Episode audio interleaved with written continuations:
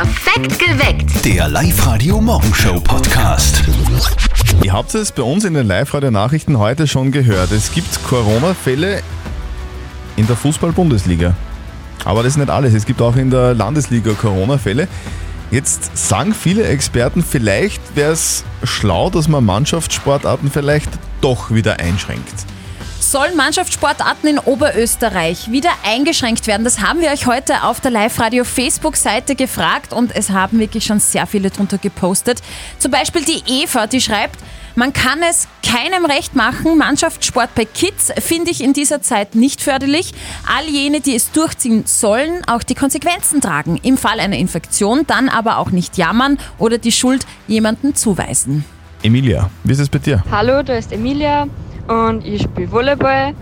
Also ich kenne die Situation mit dem Mannschaftssport sehr gut. Wir haben auch wieder mit dem Training gestartet und es war auf jeden Fall super, dass wir wieder anfangen haben können. Jeder hat sich schon richtig gefreut. Und es ist halt ungewiss mit der Meisterschaft. Ähm, es ist halt gerade eine heikle Situation.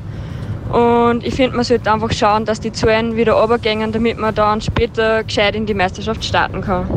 Soll man Mannschaftssportarten vielleicht doch wieder einschränken? Was sagt ihr dazu? Wir haben euch auf der Live-Radio-Facebook-Seite gefragt, sollen Mannschaftssportarten in Oberösterreich wieder eingeschränkt werden? Und die Elke meint, nein, Kinder brauchen zum Beispiel Gemeinschaftssport, denn wenn ein Fall auftritt, einfache Lösung, einfach testen und fertig. Der sportliche Leiter der DSG Union Pichling ist bei uns am Telefon, der Hans-Peter Hutterer.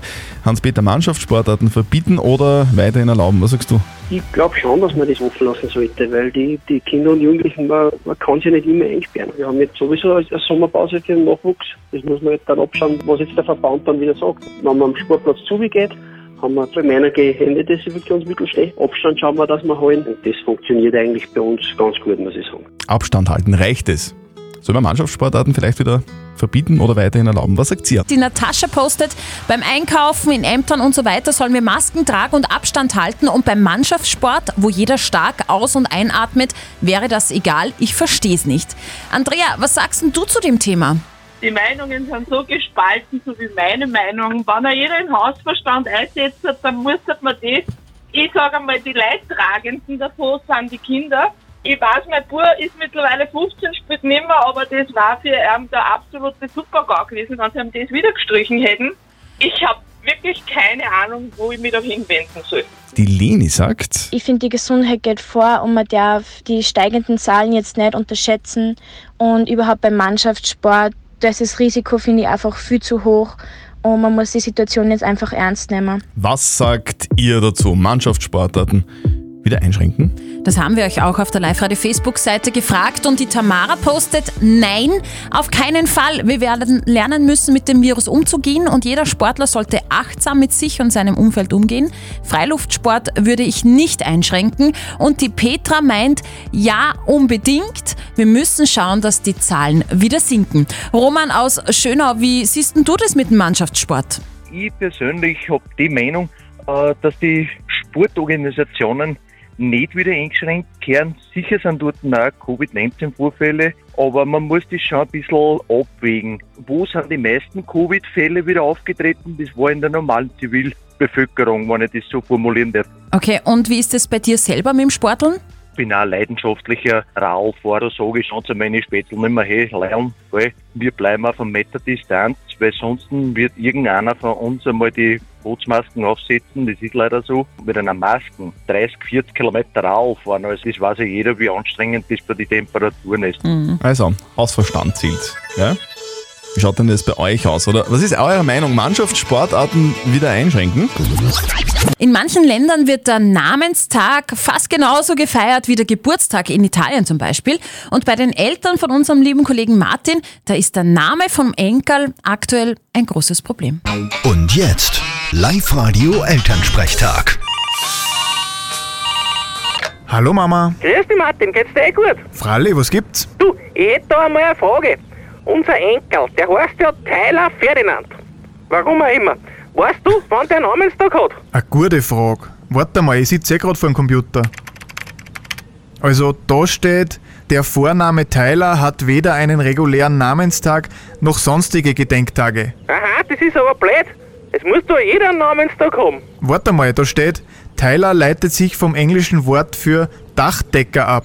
Und Wortkurz, der Welttag der Dachdecker ist am... Äh, na, gibt's auch keinen. Leider. der Dachdecker Ferl. ich glaube, ab sofort nenne ich ihm so. Spitz, dann bringen sie uns nie wieder zum Aufpassen. Na Martin, machen wir's anders. Wann ist denn heiliger Ferdinand? Das ist einfach. Der ist am äh, Wortkurz, am 30. Mai. Haben wir also knapp verpasst. Ma schade, aber ich notiere mir's gleich für nächstes Jahr. Ferdinand Horst übersetzt übrigens der kühne Beschützer. Naja, wesentlich besser als Dachdecker. Ja, wenn er das nächste Mal kommt, dann spüle ich ihm das Lidl vor da. Dann zieht der geschupfte Pferdl. Du kannst ihm da nicht den geschupften Pferdl vorspülen. Das würde ich alle aber nicht tun, wenn ihr ihn noch öfter sehen wollt. Viert euch! Bitte, Martin. Der Elternsprechtag. Alle Folgen jetzt als Podcast in der Live-Radio-App und im Web. An dieser Stelle auch einmal ganz liebe Grüße an alle Dachdecker. Ja, Heute gibt es ganz viel Sonne und bis zu 30 Grad. Einschmieren nicht vergessen. Kanye West for President. Der US-Rapper und Ehemann von der Kim Kardashian, der will sich ja für die nächste Präsidentschaftswahl in den USA aufstellen Ah, ja, genau. lassen. Das haben wir euch ja schon mal erzählt. Jetzt sind die ersten Details rausgekommen, wie seine Strategie ausschauen wird. Und nimmt das ernst. Er nimmt es richtig ernst. Das betont er auch in jedem Tweet auf Twitter.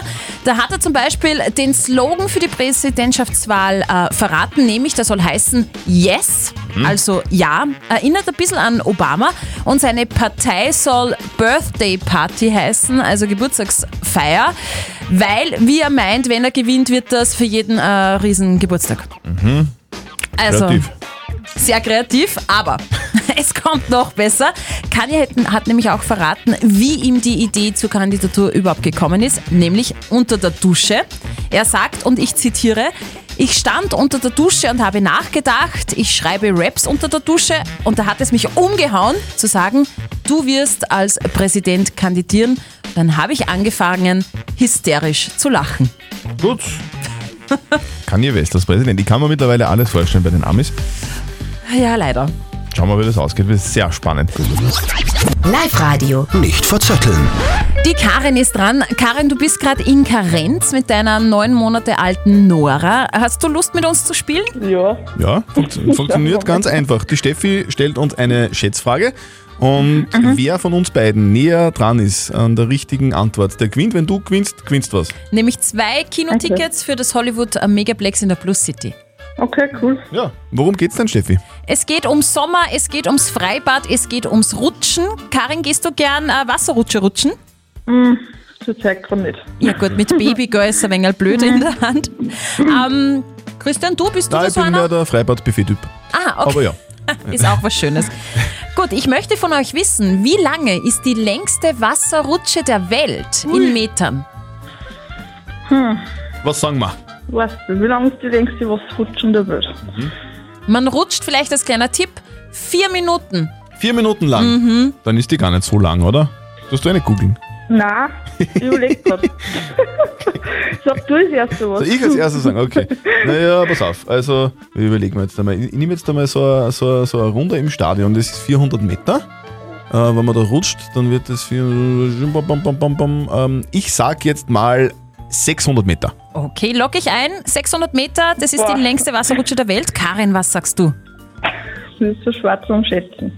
Ich sag 480. 480 Meter. Karin! Was? Ich muss traurigerweise sagen, der Christian hat recht. Der Christian ist näher dran. Es tut mir leid.